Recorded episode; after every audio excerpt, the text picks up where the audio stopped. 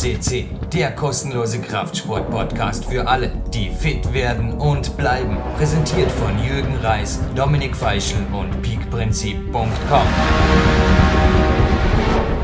Jürgen Reis begrüßt euch live von Tape PowerQuest CC und ich hoffe, es ist erlaubt, dass ich da einfach wieder einmal reinschwärme in die ganze Geschichte, beziehungsweise die heutige Sendung, denn gestern ein Top-Tag gehabt in der K1 Kletterhalle Dormien plus Physiothermin, heute, also keine Ahnung, gestern war ohnehin Training ohne Ende, war einfach super, super gelaufen, bin optimistisch, auch was die Wettkämpfe jetzt im Frühjahr angeht Heute Ruhetag, sprich Morgenlauf, viel Antagonistentraining.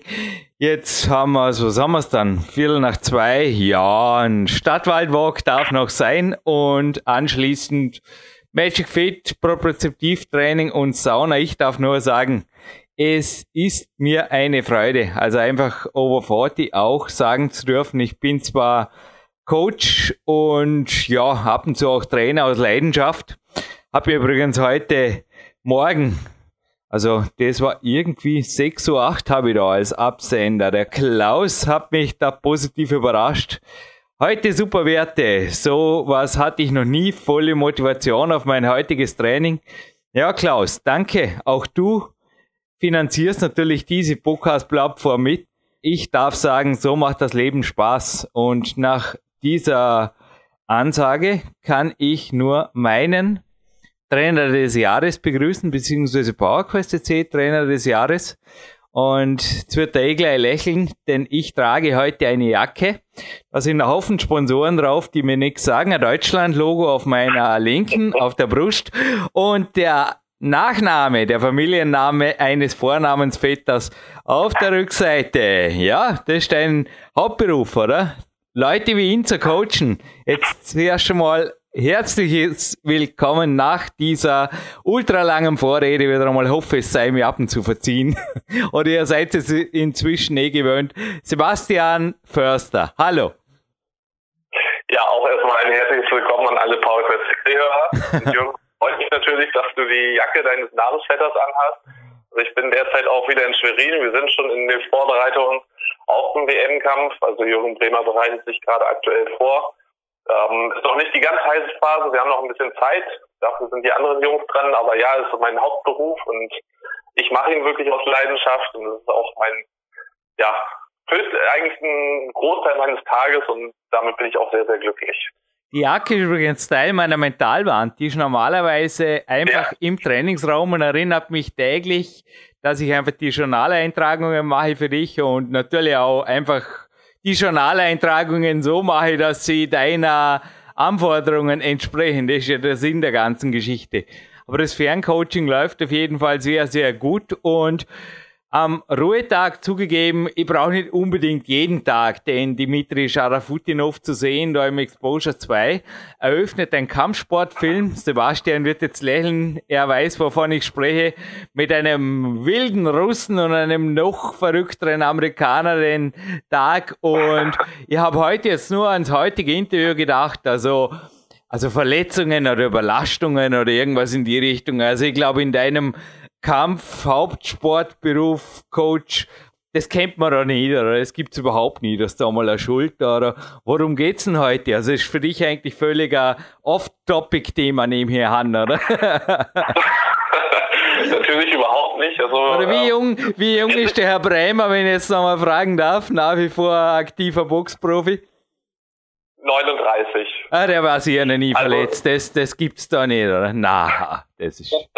Also die, die letzte Verletzung, deswegen musste er auch den letzten Kampf vorzeitig aufgeben, war tatsächlich, tatsächlich ein Muskelfaserriss, aber im Ellbogengelenk. Heute dreht sich ein bisschen mehr um die Schulter, einfach weil der, unser Studio, Studiogast da absoluter Experte ist, aber gerade auch die Schultern, ähm, ganz, ganz häufiges Problem im Boxsport. Ähm, da ist eigentlich ja, ein Großteil meiner Arbeit dreht sich gerade darum. Umso interessanter eben für mich auch der heute Studiogast gewesen, beziehungsweise das Interview, was ich vorab hören durfte. Und natürlich eine absolute Koryphäe auf dem Gebiet. Ja, ich meine, ich kann im Abspann eh wenn es erlaubt ist. Statt am Gewinnspiel gibt es heute einfach großes Dankeschön von mir, aber mir ist nicht langweilig. Also ich wüsste auch meine Zeit, ah, ich meine ins Kino gehen, statt zum Physiotherapeuten wäre auch eine Möglichkeit. Oder die E-Mails woanders hinschreiben als an Leute, die einfach, und da komme ich zum ersten großen Dankeschön, die oft in einer oder zwei Zeilen, ich hoffe, Volker, das darf ich jetzt sagen, mir ab und zu schon so ein Stein äh, von der Schulter genommen haben, im wahrsten Sinne des Wortes. Also es ist einfach absolut genial, dass er uns bereits zum, Sebastian, zum dritten Mal, glaube ich, oder? Hier jetzt Frage genau. und Antwort gestanden ist. Und apropos Ersthörer, Physio Hanno Halbeisen gehört ja auch zu Ihnen und er hat gesagt, ist eigentlich unglaublich, aber es bestätigt seine Erfahrung von Kongressen, dass eigentlich die Koryphäen in ihrem Bereich so solid am Weg sind, dass sie einfach Mediziner erklären können, ohne Latein zu ihrer Muttersprache zu machen. Und das, er hat gemeint, das war einfach genial, ihn zu hören und man würde es kaum glauben, dass er wirklich die Koryphäe in dem Bereich ist. Aber natürlich hat der Han aus sein Buch fast nicht mehr rausgerückt. Ich spreche natürlich von ist bereits in mehreren Auflagen, Neuauflagen erschienen, soweit die Hände greifen und jetzt sind wir bei dem Mann, den der Sebastian jetzt kurz vorstellt. Dr. Med, Moment mal, Professor Doktor, so geht es. Professor. Volker genau. Schöffel und ich darf jetzt da noch sagen, klettert seit 1983 Routen und erst begeben bis 8b Medcom IFSC Mannschaftsarzt der deutschen Sportkletternationalmannschaft, keine Ahnung. ja, ist ja solange es die Nationalmannschaft gibt, vermutlich auch seit Anfang der 80er Jahre, aber ja, fällt noch was? Unfallchirurg, Orthopäde, Sportmediziner, der Rest von Sebastian bitte. Ja, also du hast ja jetzt schon einiges vorweggenommen, was ja sonst eigentlich mein Job ist. Ähm, auf jeden Fall, da ganz kurz, er war schon zweimal bei uns am Podcast, in der 477 und 531 auch unbedingt nochmal nachhören. Ähm, du hast ja schon mal richtig jetzt auch erwähnt, äh, er ist halt Leiter auch für die Sportorthopädie ähm, hat vor allen Dingen Schwerpunkt auf obere Extremitäten, mhm. was ja jetzt gerade auch für Klettersport sehr interessant ist. Ähm, nichtsdestotrotz auch einiges zum Thema Fußgelenk oder Füße sagt, ähm, auch jetzt in dem Interview, auch in dem Interview davor, dementsprechend sehr, sehr interessant. Ist aktuell aktiv am Klinikum Bamberg, vielleicht das noch dazu erwähnt. Ja, und ansonsten glaube ich, gerade auch wenn es jetzt seine Fachbücher, das Fachbuch ist, was er rausgebracht hat, oder seine Fachartikel, ähm, vielleicht nicht für jeden so leicht zu lesen, umso einfacher, ähm, das meine ich positiv, erklärt er die ja, Gegebenheiten in den Interviews. Also er benutzt keine schwere, komplizierte Sprache, um uns hier irgendwelche, ja, was weiß ich, äh, also Verletzungen darzulegen, sondern ganz klare Ansagen, was man machen kann, um es auch besser zu verstehen. Und gerade das finde ich halt so gut. Ähm, da gibt es Mediziner, die das ganz häufig genau andersherum machen, dann die das so kompliziert auszudrücken, dass es nachher keiner mehr versteht. Aber vielleicht ging es dir auch schon so, also das Internet habe ich jetzt noch nicht erwähnt, aber ich recherchiere auch am liebsten nach Studien in Medizinportalen. Sebastian, das haben wir, glaube ich, gemeinsam. Und ging es ja. dir auch schon so, dass du zufälligerweise plötzlich in einer amerikanischen Studie auf seinen Namen, zumindest als Quellenangabe gestoßen bist. Zu allem Möglichen irgendwie. Es war wirklich, da hat mir zum Teil habe ich schon das Gefühl gehabt, Volker verfolgt mich in diversen, also High-End-Studien. Ja, nee, also das, das ist aber auch gar nicht unüblich. Ich glaube halt einfach nur, also die, die Amerikaner, das muss, muss sage ich mal jetzt dazu, sind ähm, sehr gut auch in der Selbstvermarktung. Ähm, die aber ganz, ganz häufig auch eben ähm, im medizinischen Bereich kommen sehr, sehr gute Arbeiten, gerade aus Deutschland oder auch Europa, aber gerade auch aus Deutschland, wo halt eben auch gerne darauf zurückgegriffen wird, auch gerade in den USA. Die verpacken das vielleicht nachher besser in schönen Büchern. Ähm, aber ich glaube, wichtige Arbeit wird gerade auch hier geliefert und deswegen ist es auch nicht unüblich, dass äh, deutsche Mediziner, Professoren, Doktoren äh, gerade in anderen Studien auch als Referenz genannt werden. Nicht nur das Land der Ingenieure, nein, deutsche Markenqualität. Genau. Amerikaner bekanntlich stehen ja auf deutsche Automobile. Habe ich wieder was gelernt. Also auch auf deutsche Ärzte. Klar, darf so sein. Ja, wir hier auch. Wir bleiben heute mal ausnahmsweise deutsch. Und ich würde sagen, eröffnen diese Sendung und hören uns im Abspann ganz kurz nochmal, Sebastian. Passt das? So machen wir das und viel Spaß, Ohren gespitzt. Und wir sind hier mit dem Hauptteil dieser Sendung und zum dritten Mal Professor Dr. Volker Schöffel. Live aus dem OP oder was begrüßen zu dürfen, ist mir eine große Ehre. Hallo. Grüß dich, Servus, nicht live aus dem OP, aber live aus der Klinik soeben die Spritze aus der Hand gelegt. Hoffe ich nicht irgendwelche top Die Patientin ist gut versorgt, alles gut. Ja. Du hast gut. pünktlich angerufen, es läuft alles. Ja, und ich komme gerade zurück zum Physio und der erlaubt mir ein wenig auszuholen. Der hat mich gerade mit zwei Fragen versorgt. Wir sind ja freundlich hier und natürlich habe ich ihm erzählt vom Interview, auf das ich mich riesig freue. Und er hat gesagt, super, frag den Volker bitte zwei Dinge. Erstens, wieso kommen in den letzten Monaten so viele Kletterer zu mir mit Schulterimpingement? Und zweitens frage ihn noch, was sie beim eventuell beim Abspringen falsch machen, denn er hat immer wieder jetzt, also nicht jetzt mal mit Überlastungen, sondern wirklich mit Fußverletzungen, die er halt hinterher versorgen muss zum Tun. Und ich habe gegrinst und habe gesagt, Hanno Albeisen, damit ist eigentlich die Sendung im Trocknen oder so ungefähr, ha, Volker? da können wir jetzt nicht lang drüber reden. Und das sind natürlich auch zwei, zwei ganz unterschiedliche Fragen. Fangen wir vielleicht mit dem Impingement an. Bitte mit der Schulter, ja. Es sind ja zwei Themen heute, also es ist nicht zufällig, dass er das auch, ich habe ihn ein wenig darauf hingewiesen, es sind ja zwei Themen heute. Erstens die Sportlerschulter, zweitens der, ja, erfinde man einen neuen Kunstnamen, der Boulderer oder Klettererfuß. Ja, wir haben es jetzt ja die Hook-Verletzungen auch genannt ja, in einem, in einem Artikel. Wobei das die Hook-Verletzungen sind natürlich nur eine, ein Krankheitsbild von dem Fuß. Das eine ist halt der, der Kletterer, der runterspringt, der hat mhm. die Anpralltraumen.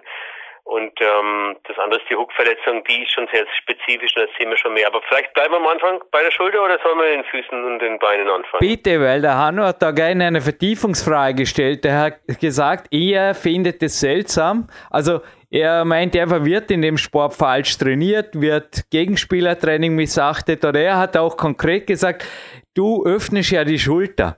Was siehst du primär? Sind es Risse oder ist es eher eine Kumulation von Mikrotraumen? Weil er hat gemeint, normalerweise passt sich ja eine Struktur der Belastung an. Und er hat aber das Gefühl, bei den Kletterern oder Bouldern, ja, ist das zum Teil schon in jungem Alter nicht so lässig oder zum Teil, ja, sorry, wenn ich mich aus der Lob ausdrücke, aber jetzt habe ich endgültig genug Fragen gestellt, lasse dich sprechen, Volker. Also, ich glaube mal, ich sehe eine zunehmende Anzahl an Schulterverletzungen.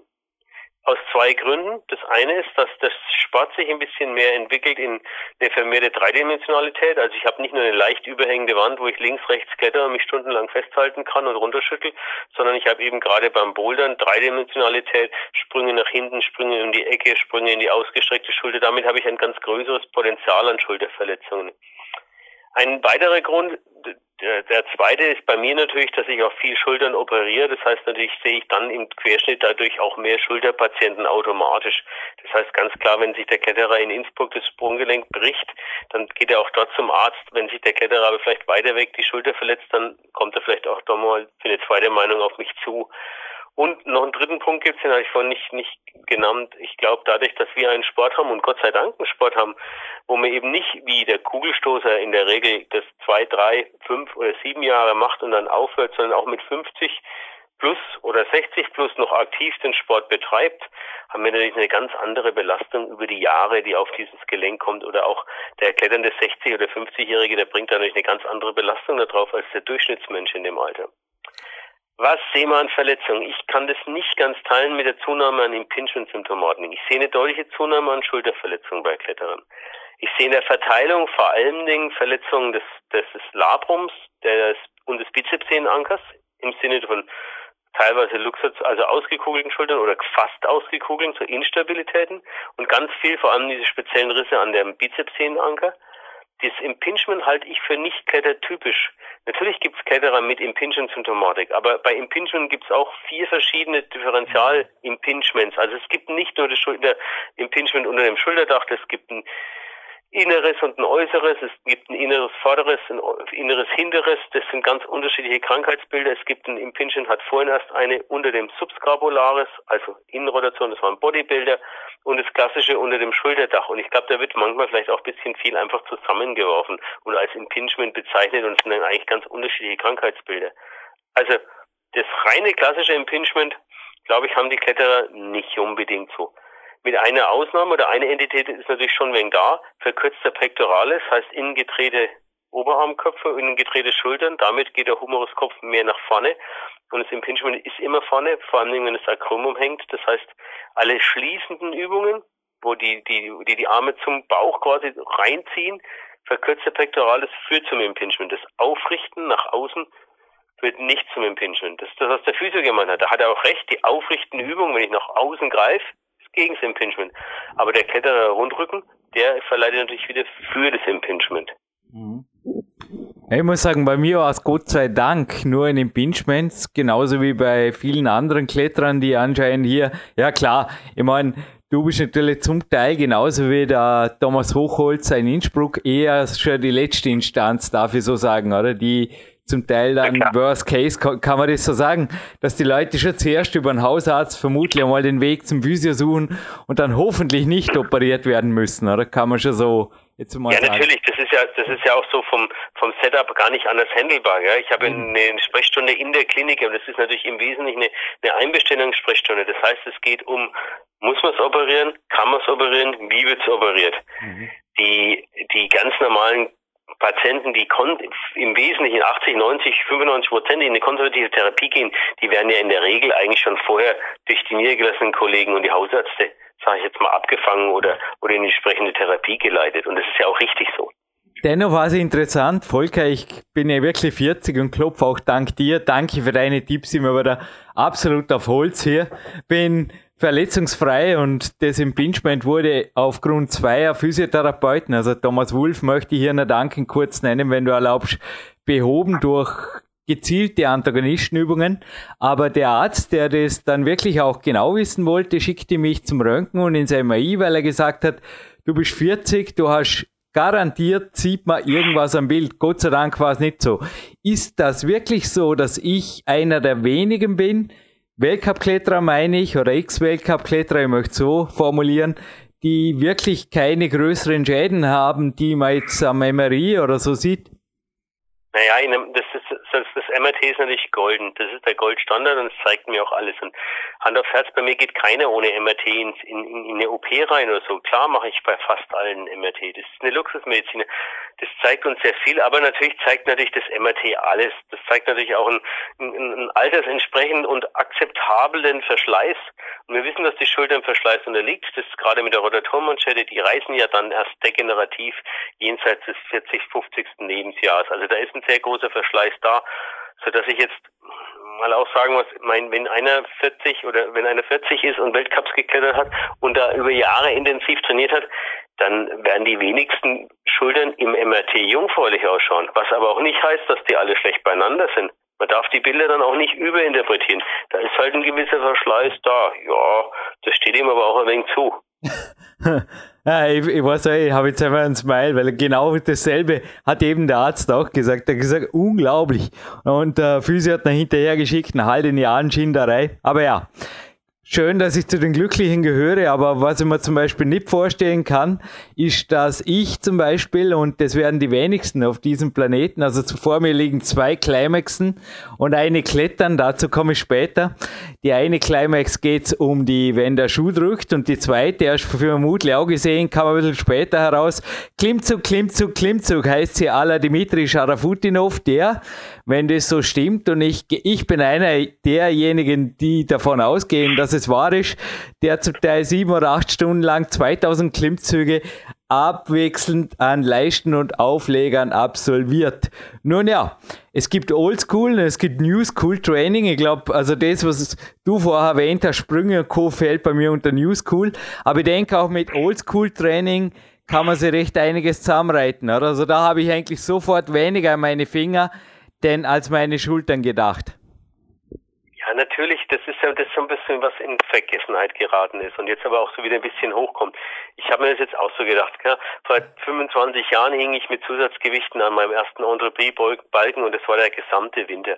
Eben, was anderes haben wir nicht gemacht. Wir hatten auch nichts anderes und wir haben trotzdem 10 Minus zu der Zeit geklettert. Und dann kamen die Boulderhallen und kein Mensch mehr hat einen Trainingsbalken angeschaut. Und jetzt kommen sie alle zurück mit dem Transgression Board oder mit dem Beastmaker und so weiter, die sind ja alle schön, aber es ist jetzt auch nicht so, als ob das jetzt eine Neuerfindung von dem Rat ist. Das ist das, was wir vor der Boulder Training gemacht haben.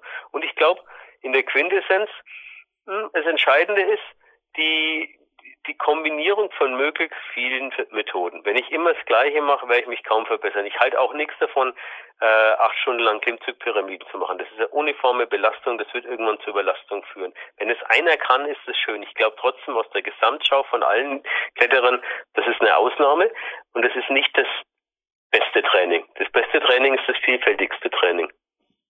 Nun ja, ich komme noch kurz zu der Klettern, dann habe ich die Magazineln bald einmal durch. Eins bleibt noch.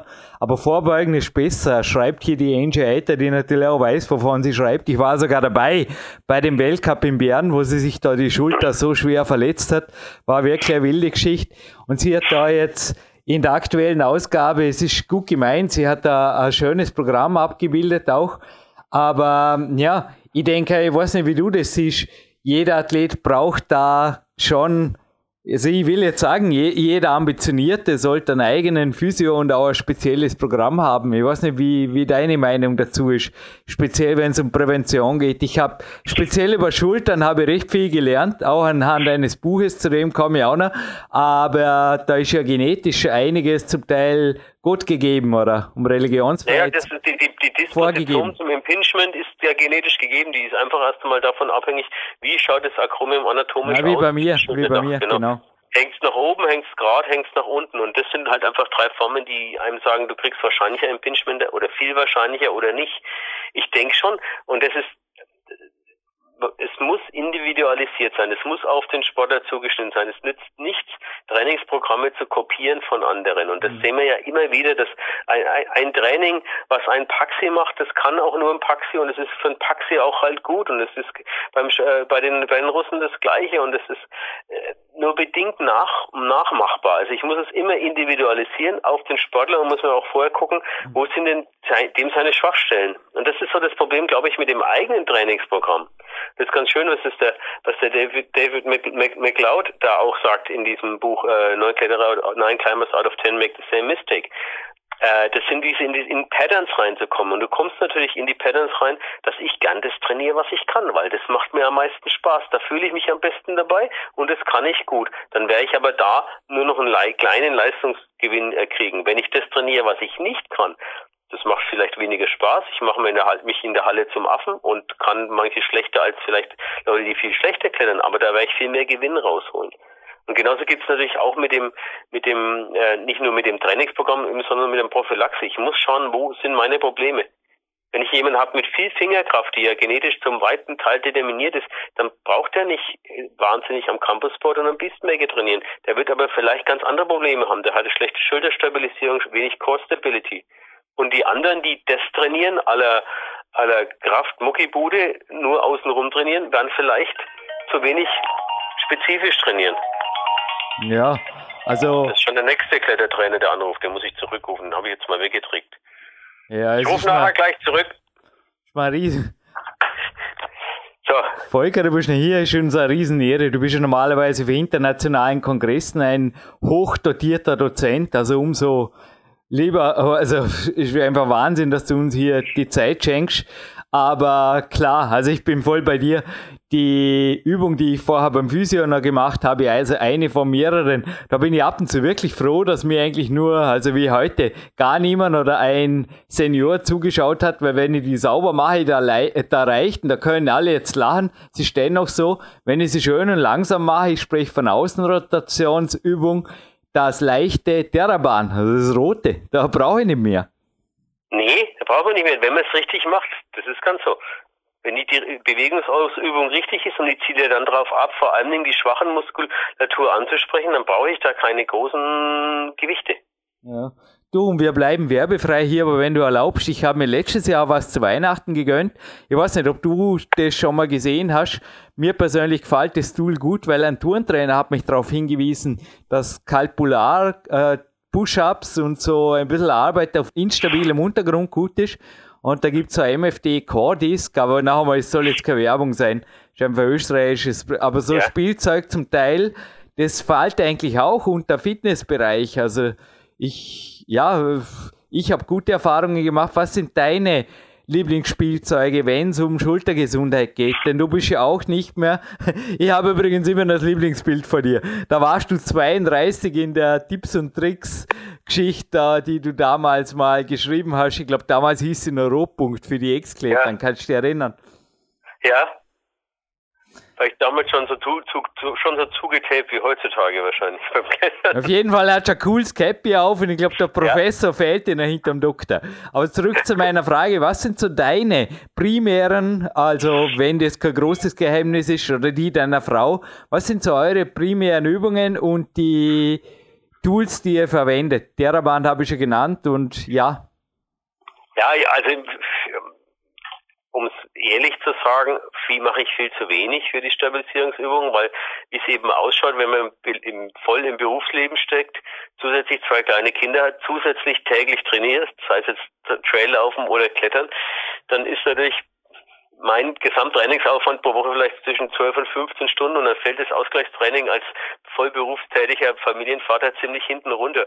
Das heißt, es kommt einem immer erst dann zum Tragen, wenn mir selber die Schulter wieder zwickt was ich im Wesentlichen mache und wo ich großer Fan davon bin, sind diese ganzen äh, Sachen, wie du auch erwähnt hast, ohne dass ich das Gerät jetzt kenne, instabile Gleichgewichte, also ähm, Schlingentrainer, Ringe, Stabi-Übungen mit so einem ja, das ist ein selber gebautes oh, die Ringe habe ich vergessen, die, ja. genau. was ich für die Liegestützen benutze. Das ist quasi oben ein Balken an der Bandschlinge der wie, wie, wie eine, schaut aus wie eine Waage letztendlich. Mhm. Und unten habe ich die Schlingen zum Liegestützen machen, sodass ich noch einmal ein Instabilitäts, eine Instabilitätsebene mehr da drin habe. Also alles das, was mir, wo ich quasi ohne wahnsinnigen Kraftaufwand mit einfachen Übungen, aber durch diese Instabilität und eine große Anspannung der kleinen Muskulatur und, und Gelenkkapsel erwirken kann. Mhm. Volker, wenn du erlaubst, vielleicht willst du noch was dazu sagen, wie ich zu diesem Thema kam. Es gibt ein Buch, relativ neu, die Sportlerschulter. Und ich möchte gleich ein zweites erwähnen. Arthroskopie an Sprunggelenk und Fuß. Beim ersten hast auch du mitgewirkt, also ab der Seite 231 FF geht's los. Beide erschienen im Schattauer Verlag. Für wen sind diese Bücher und ja, also was das führt jetzt natürlich auch zum nächsten Thema. Was kann jetzt, ich denke, für ein, also gerade jetzt die Arthroskopie ist es nicht unbedingt für unterm Weihnachtsbaum und Bettlektüre gedacht. Für wen ist diese Literatur dieses Fachverlages?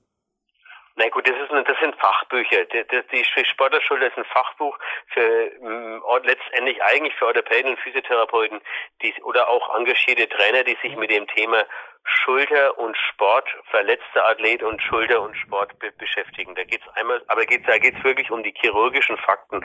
Wie operieren wir was, warum, wann und dann so ein bisschen aber auch und das finde ich bei dem Konzept von dem Buch immer gut und das ist angelehnt an die, das Lehrbuch von der Gesellschaft für orthopädisch-traumatologische Sportmedizin.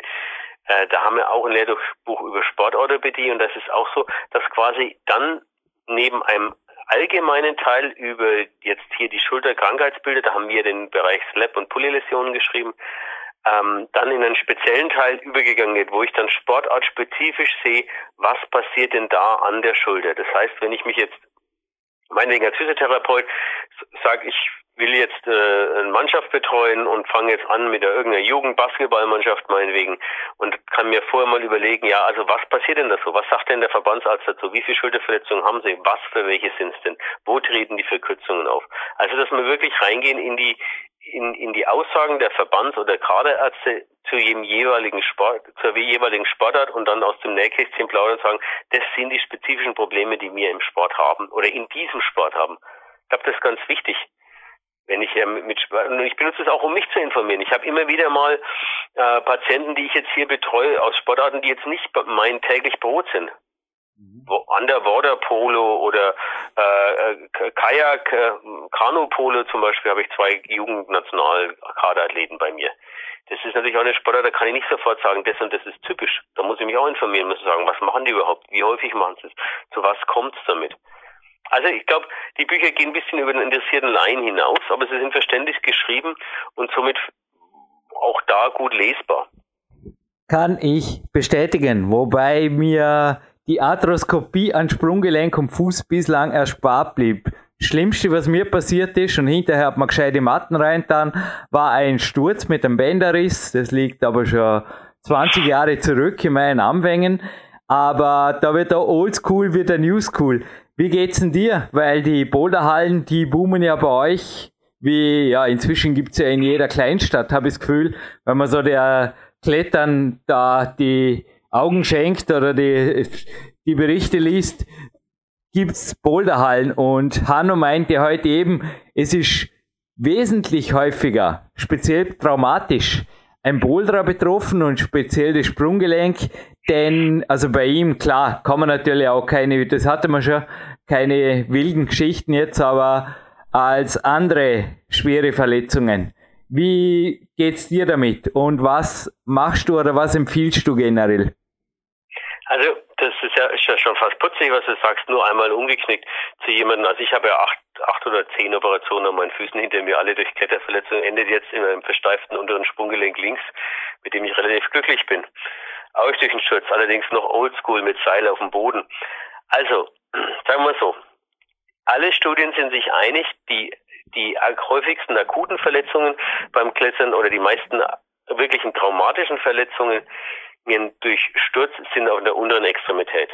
Die meist, häufigsten Überlastungserscheinungen sind an der oberen Extremität. Einmal untere Extremität durch Sturz, obere Extremität durch einen schweren Zug. Bei der unteren Extremität unterscheiden wir zwischen einem sogenannten Felsanpralltrauma, das heißt, wenn der Kletterer mit Seil stürzt, kurzer Sturzradius, Seilzug gegen die Wand und er prallt gegen den Felsen. Oder eben von einem Niedersprungtrauma, das heißt, er stürzt auf den Boden und dann knickt er entweder um oder fällt auf den Spotter drauf oder auf die Mattenkante oder eben sonstiges. Die haben auch unterschiedliche Verletzungsmuster. Bei den durch die Boulderhallen haben wir jetzt natürlich einen deutlichen Zugewinn an erstmal eine, eine, eine reinen Anzahl an Boulderern. Damit werden, sehen wir auch immer mehr Verletzungen beim Bouldern. Und dann sehen wir auch was, dass wir dort Leute sehen, die das das erste Mal machen oder das zweite Mal, die völlig ohne Wertung jetzt unsportlich sind. Genau, genau. Jetzt letzte Woche habe ich hier eine ganze Gruppe gesehen, die kam mir entgegen. Die hatten Bierbäuche bis zum bis zum Horizont. Die waren alle über 50 plus, zehn Mann von einem Fußballclub und die haben alle gebouldert. Das ist nicht ganz was anderes, wenn der aus 1,50 Meter runterfliegt, als wenn ich da runterfliege weil die gar nicht die Abfangmotorik haben und auch nicht die die die ähm, Knochendichte, die wir uns ja durch die Belastung auch aufbauen. Du nimmst ja durch Belastung zu an Knochendichte. Der Knochen mineralisiert ja, der wird ja stärker. Und das haben die nicht. Das heißt, diese Anzahl an Traumen nehmen zu und wir sehen mit den Boulderhallen natürlich auch teilweise sehr hohe Absprunghöhen. Mhm. Das ist das Negative. Ich sehe das durchaus sehr kritisch. Ich bin viel Boulderhallen, gut, ich bin vorbelastet. Ich habe ein eingesteiftes unteres Sprunggelenk. Das heißt, ich kann nicht so gut runterspringen. Aber man sieht auch durchaus auch mal bei Wettkämpfen oder so, hm, letzte Züge oder vorletzte Züge, die dann extrem schwer sind, extrem dynamisch oder Kopf unter oder Sprung um die Ecke und so. Das schaut natürlich spektakulär aus, wenn ich mir das von unten anschaue. Wenn ich als Wettkampfarzt daneben stehe, dann habe ich da erheblich Magenschmerzen dabei weil das halt doch erhebliche Absprunghöhen sind. Und wir werden mehr Traumen damit sehen, das ist ganz klar. Aus diesen zwei, zwei Gründen. Und ähm, eine Sache, muss man sagen, hat sich gut verbessert. Das war eine der Unfallmechanismen, die wir früher häufig hatten. Die matten Schlitze, die vorhanden waren, wo der Kletterer in den Schlitz gesprungen ist und sich entweder weitergedreht hat, so wie immer die Bänder gerissen oder im Schlitz halt umgeknickt ist. Da hatten wir auch bei den Wettkämpfen häufig Verletzungen, bis wir dann über die medizinische Kommission damals noch über die UIA, jetzt über die IFSC, eben das so weit gebracht haben, dass die jetzt per Regelwerk geschlossen sein müssen. Also die Matten sind viel besser geworden. Ich gebe mir ja zwei Minuten, eine Viertelstunde ein wenig Kletter-TV am Tag und gestern Abend habe ich zufällig ein Boulder Nationalteam-Training aus Deutschland gesehen und ich glaube, es war sogar die Juli Wurm. Und die haben da bei, speziell bei Hangelbouldern habe ich gesehen, genau wie ich auch, haben sie Natural Running und nicht Kletterschuhe verwendet, wo dann auch die Absprung, ich weiß nicht, wie du das siehst, rein jetzt aus, aus Auergründen verwende ich bei vielen Boulder-Trainings primär an sich Schuhe, die gerade noch gehen. Also ich habe da ziemlich rumgetweakt, muss ich sagen. Natural Running plus orthopädische Schuheinlagen und so weiter. Aber ja, damit sind einfach die Füße und die Zehen, habe ich das Gefühl, sind sie super glücklich, auch wenn ich die mehrere Stunden anhab, die Schuhe, und mehrere Stunden in Kletterschuhen und draufspringen. Also ich habe jetzt wieder die andere Climax da vor mir. Da heißt es einfach von Hammerzehen und Halux Valgus und so. Also ich denke, das ist beim Bouldern wie ist da deine Einschätzung? Was passiert, wenn man mit einem Kletterschuh aus drei, vier Meter Höhe auf eine, ja, ich meine, die Bouldermatten sind ja auch nicht wirklich die Schnitzelgruppe wie bei den Turnern. Die sind ja auch relativ hart gedämpft, da runterspringt ein paar hundert Mal. Was passiert da? Naja, das sind wir natürlich auch in einem Bereich, wo wir noch gar nicht wissen, was wirklich genau passiert, weil wir wissen auch nur bedingt, welches ist ja die ideale Mattenhärte. Wenn ich ein steiles Dach habe, brauche ich eine Eicherwatte, weil der Kette auf den Rücken fällt. Wenn ich einen Niedersprungbereich habe, wo jemand abspringt, habe ich eigentlich Niedersprungmatten. Das heißt, die Watte muss härter sein, weil er sonst einfach umknickt, weil er die in der Matte nicht stabilisieren kann. In den Kletterhallen ist es irgendwo dazwischen. Beim, beim Leichtathletik habe ich das schön unterschieden. Hochsprung, Hochsprung oder Stabhochsprung im Extremfall versus der ganz normale normalen Niedersprungmatte oder dem, was auf dem Bodenturnen verwendet wird. Beim, beim Bouldern sind die Mattenstärken irgendwo dazwischen. Und dann ist, kommt es natürlich zum Tragen. Welcher Schuh ist dafür geeignet? Der Laufschuh ist dafür auch nicht geeignet, der eine hohe Sprengung hat. Also Sprengung heißt Rückfuß versus Vorfuß, Nein, Vorlage. Viel Dämpfung ist natürlich nicht gut. Der Natural Rangner wäre da viel besser, weil ich brauche einen, einen, flachen Schuh, wo ich dann meine aktive, mein, meine Fußmuskeln zur Stabilisierung mit einsetzen kann. Da ist der Kletterschuh wieder besser. Auf der anderen Seite ist der Kletterschuh halt so eng, dass der Fuß in einer unnatürlichen Position steht, dass der nicht mehr auf dem Mittelfußköpfchen ruht, wie normal, und natürlich keinerlei Dämpfung hat. Also das ist kein Schuh mit zum Abspringen, das ist ganz klar. Im Grunde genommen wird man bei dem Bouldern, vor allen Dingen beim Training und, ich, und bei den meisten Sachen, mit Ausnahme jetzt den Weltcups, vielleicht keinen so engen Schuh brauchen, weil das auch besser zum Abspringen ist. Das hatte man eh im letzten Interview. Ich habe mir da bei den Kunststurnern einiges abgeschaut. Und heute habe ich mir noch eine Frage gestellt, da haben wir gedacht, die könntest du dem Volker stellen. Wir hatten es im ersten Interview mit dir von den Fingern und dass die extremes Aufstellen vielleicht nicht so mögen und die Innsbrucker Schule da mit dem Halbofen am richtigen Weg ist. Und ich fragte mich heute jetzt einmal zum Hallux, weil da war zufällig heute, zufällig gibt's nicht, eine Frau in der Halle und die hat mich danach gefragt. Sie hat einfach den Hallux gezeigt und gesagt, es tut dir seit Wochen weh.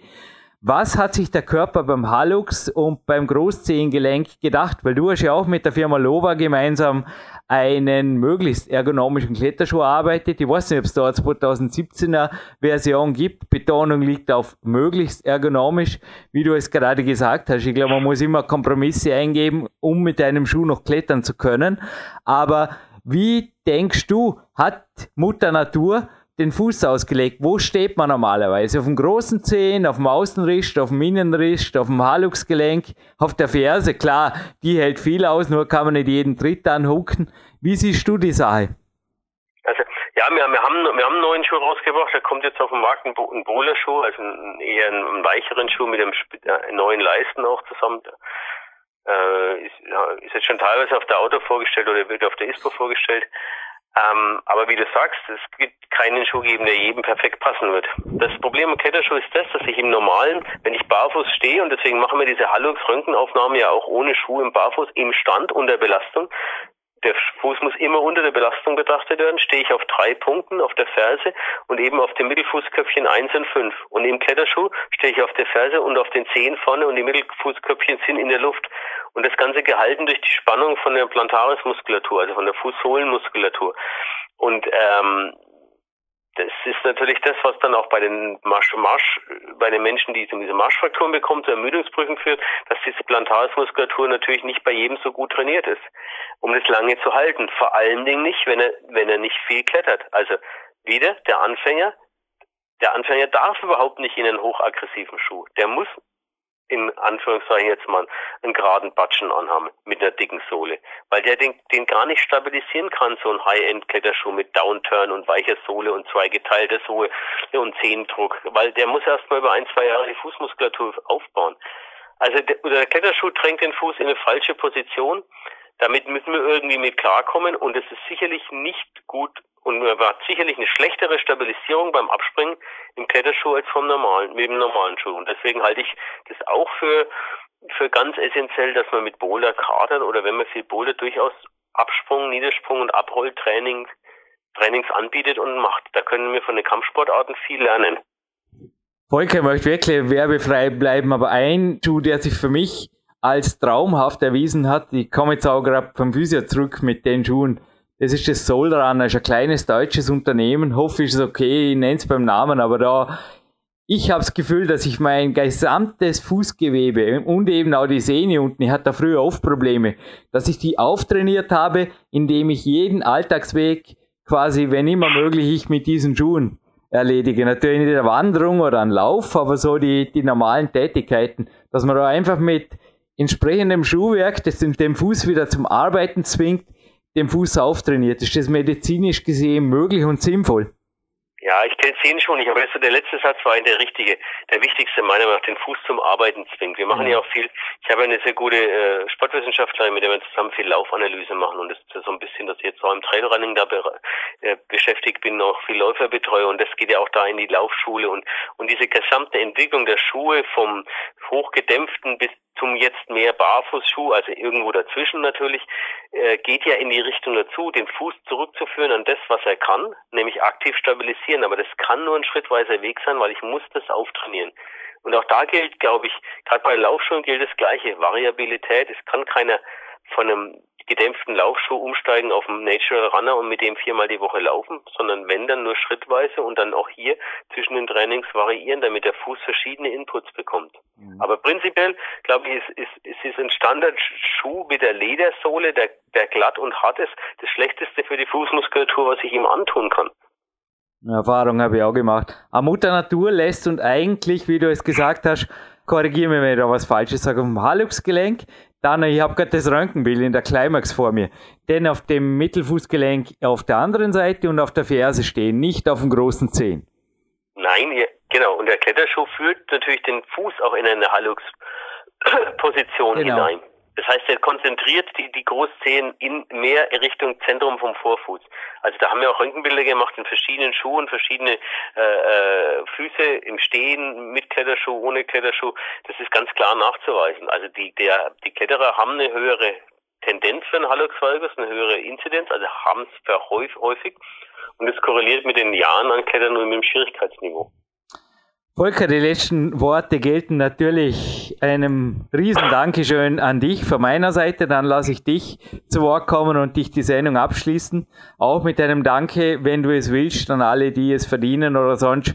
Ich meine, ich nenne jetzt da die Sozialstiftung-bamberg.de als Kontakt zu dir, soweit die Hände greifen, dein Buch und bitte ergänzt noch, ich bedanke mich, wir sind bereits fünf Minuten über der Zeit, die du mir gegeben hast. Ich bedanke mich für jede Sekunde.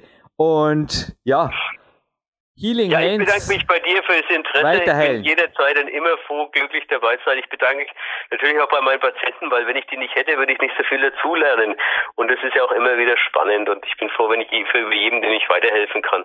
Und bedanke mich natürlich bei meinen Sponsoren und Partnern, Lover, wenn ich die Kletterschuhe mache und Adidas, mit denen ich im anderen Schuhbereich und, und im, im Outdoor-Sportbereich extrem eng zusammenarbeite und ich hoffe, es hat euch ein gefallen. Der eine oder andere hat vielleicht ein bisschen was gelernt und ansonsten sind wir hier, wenn es weh tut und Auer macht. Jürgen Reis begrüßt euch zurück im Studio und ich darf jetzt da gerade in einem Kontinuum oder so ähnlich Latein nach wie vor nicht meins. Danke Volker für die klaren Worte. Ein großes Danke anschließend. Nochmal natürlich an den Professor Doktor, jetzt habe ich es richtig, Volker Schöffel und seinen, ich sage jetzt einmal Netzwerkkollegen. Ich schicke eigentlich Coaches auch, wenn was Ernsteres ist, auch für Abklärungen.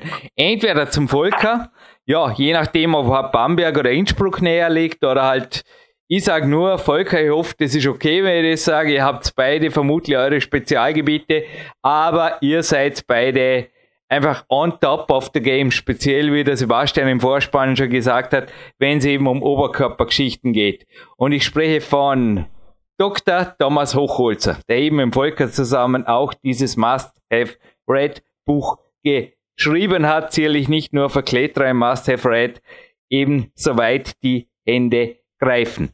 Dann gibt es ein persönliches Dankeschön von mir, und zwar an einen der besten Sportärzte Österreichs, wurde auch von unabhängigen Medien so ausgezeichnet, Dr. Robert Spiegel, dann den Sportarzt Dr. Rüscher, dann haben wir den Dr. Sohm vom Olympiazentrum Vorarlberg, dann natürlich dem gesamten Team, das sieht man auch zum Beispiel in dem Fitness Model Meets Climber, Film ganz gut, oder so ähnlich heißt der, oder? Wie das da abgeht im unteren Stock, Sebastian schon dabei. Dann, mehrfach erwähnt heute, aber Hanno Halbeisen, Thomas Wulff möchte jetzt gleich wieder einmal sagen, eure Übungen, ich weiß nicht, was ich ohne die täte, aber meine Schulter und alles ist inzwischen einfach wieder super gut. Und dem Magister Rudi Pfeiffer, da weiß ja oft nicht, wie viel ich ihm verdanke, weil wenn es einem einfach gut geht und er einem früh genug Homöopathika und Co. gibt, dann, ja, was weiß ich, hab irgendwie leicht lachen, gell? Und alle, die mehr über ihn hören wollen, richtig gehört hören, da gibt's ein Projekt aus Leidenschaft, das ich auch gerne mit ihm mache, schon Mordsgaudi einmal im Monat. Und momentan ist gerade eine Sendung, wo er mir ordentlich aufs Glatteis geführt hat, dürfte mal den Jürgen, den Jürgen völlig irgendwie zuerst mal von, ja, er hat mich ziemlich überrascht. Die aktuelle Hautsendung auf alternativmedizinpodcast.eu. Übrigens für Sportler auch ein Tipp, weil da sind einige Dinge drin, wie man zum Beispiel Mineralstoffmängel früher erkennen kann und so weiter. Also ein wenig Information darf jetzt auf jeden Fall noch sein. Und ja, jetzt mal Sebastian, zurück zu dir. Was waren für dich die Takeaways? Eventuell eben auch nur nicht nur für den Kletterjürgen, sondern ich kann mir vorstellen, auch für deine Boxer, wenn du vorher für Schultern gesprochen hast, war vielleicht das eine oder andere Interessante dabei, oder? Ja, für Kickboxer sowieso. Ich weiß nur nicht, ob die auch coacht, weil die haben vermutlich ja ab und zu auch andere Fußprobleme. Ja, wollte ich gerade sagen. Also das nee, ich spezialisiere mich gerade schon wirklich auf Boxer. Ähm, was aber vor allen Dingen auch hängen bleibt, ist, glaube ich, eine ganz, ganz wichtige Aussage, was ja auch der Besuch beim Arzt angeht, ähm, beziehungsweise der Unterschied zwischen äh, Individuen. Und ähm, Dr. Schöffel hatte auch erwähnt, dass es zum Beispiel die Unterschiede beim Schulterdachgelenk gibt, ähm, dass da drei Typen unterschieden werden. Ich erlebe es auch ganz häufig, dass zum Beispiel, ich habe ja dadurch, dass ich dann durch Krafttraining und Reha-Training in Anführungszeichen ähm, auch viel die Sportler betreuen, nachdem sie zum Beispiel verletzt äh, waren, dass die dann zu mir kommen und sagen, okay, ich habe Schulterimpingement und solche Sachen, also was Dr. Schöffer auch im Interview genannt hat. Also da werden Begriffe manchmal um sich geschmissen. Ähm, da weiß man dann trotzdem aber erstmal noch gar nicht, was genau Sache ist. Und äh, Dr. Google wird dann betätigt. Ich glaube, es ist schon mal ganz wichtig, erstmal einen guten Arzt an der Hand zu haben, der einem wirklich sagt, was Sache ist und nicht einfach aufgrund von gewissen Symptomen einfach mal zu beurteilen, was, ja, was man selber jetzt meint, äh, was da los ist. Weil Sugar Impingement gibt halt in verschiedenen Formen. Und warne auch halt davor, dann wirklich aufgrund dessen einfach so ähm, ja selber in Anführungszeichen zu behandeln, weil es ganz unterschiedliche Auswirkungen haben kann, was genau das Problem ist. Also wenn ich, ähm, ich glaube, Dr. Schötter hat es da auch richtig erwähnt, dass zum Beispiel Kletterer eher weniger damit zu tun haben. Bei Boxern kommt es vielleicht auch ein bisschen mehr vor oder häufiger vor. Ähm, da ist die Belastung eine ganz andere. Das heißt, wo die Schulter häufig nach innen gedreht wird, die Innenrotation und dadurch auch Verkürzungen im Muskelapparat, was den Subscapularis angeht, also Schulterblattbereich, auch im Interview erwähnt wurde, da gibt es halt spezielle Methoden, dass man dem entgegenwirken kann. Das sind aber komplett andere, als wenn es halt wirklich ein Gelenksproblem ist und nicht verkürzte Muskulatur. Und da muss man halt wirklich gucken, dass man genauso wie beim Trainer und den entsprechenden Reha-Plan, Präha-Plan ähm, wirklich guckt, dass das individuell angepasst ist und nicht irgendwo kopiert und anhand von Internet ja auch schon irgendwelche Diagnosen stellt. Oh, habe ich jetzt dem nur wirklich was hinzuzufügen? Eigentlich nur eins. Überlegt es euch gut, zu was vom Doktor ihr gebt. Weil ihr habt von da oben irgendwo, vom Universum oder von Gott oder von wo auch immer, oft nur ein paar Knie, ein paar Schultern, ein paar Handgelenke, ein paar Ellenbogen mitkriegt. Und einen Kopf. Und da kann man klar denken damit normalerweise. Und ich denke, es ist es wert, dass man zum Teil sagt, das Beste ist gerade gut genug oder ist eventuell gleich gut oder ähnlich gut wie das, was ich da oben gekriegt habe, wenn man es irgendwie wieder oft kann man sie am sanften Weg richten. Also es war jetzt noch kein einziges Mal, dass mich der Volker zu sich oder irgendwo jetzt unter gröbere Therapie geholt hat. Oft ist schon eine Diagnose, wo dann einfach ein Physio hergehen kann und das Richtige machen. Aber man muss halt einfach wissen, woher es kommt. Und ich sage nur, geht zu den Ärzten, wo ihr wirklich das Gefühl habt, die haben die Ausbildung und die genau. Erfahrung und ihr könnt ihnen wirklich auch vertrauen. Und sie zeichnen sich nicht nur durch schlaue Fachbegriffe aus. Bitte Also den Gefallen seid ihr euch, glaube ich, selber schuldig und die Jürgen Reis bittet jetzt noch um seinen Coach, dass er fünf Minuten in der Leitung bleibt. Vielleicht wären so zehn, Sebastian. Einige Good News und dann sagt er eh schon nichts mehr. Ich glaube, ich überlasse dir heute die Verabschiedung und bedanke mich bei allen Zuhörern und vor allem bei dir für deine wertvolle Zeit, lieber Sebastian. Ja, also was ich nochmal ganz gerne eben am Ende sagen möchte, ist wirklich, dass es am besten gar nicht erst dazu kommt, dass man zum Arzt gehen muss.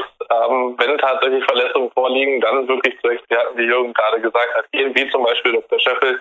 Ähm, man kann auch eine zweite Meinung immer einholen. Das sagen die meisten Ärzte, die von sich selber überzeugt sind, auch. Und dementsprechend, ja, letzte Worte, tut genug dafür, trainiert genug dafür, dass ihr gar nicht erst euch verletzt, sprich also Training vorbereiten, nachbereiten.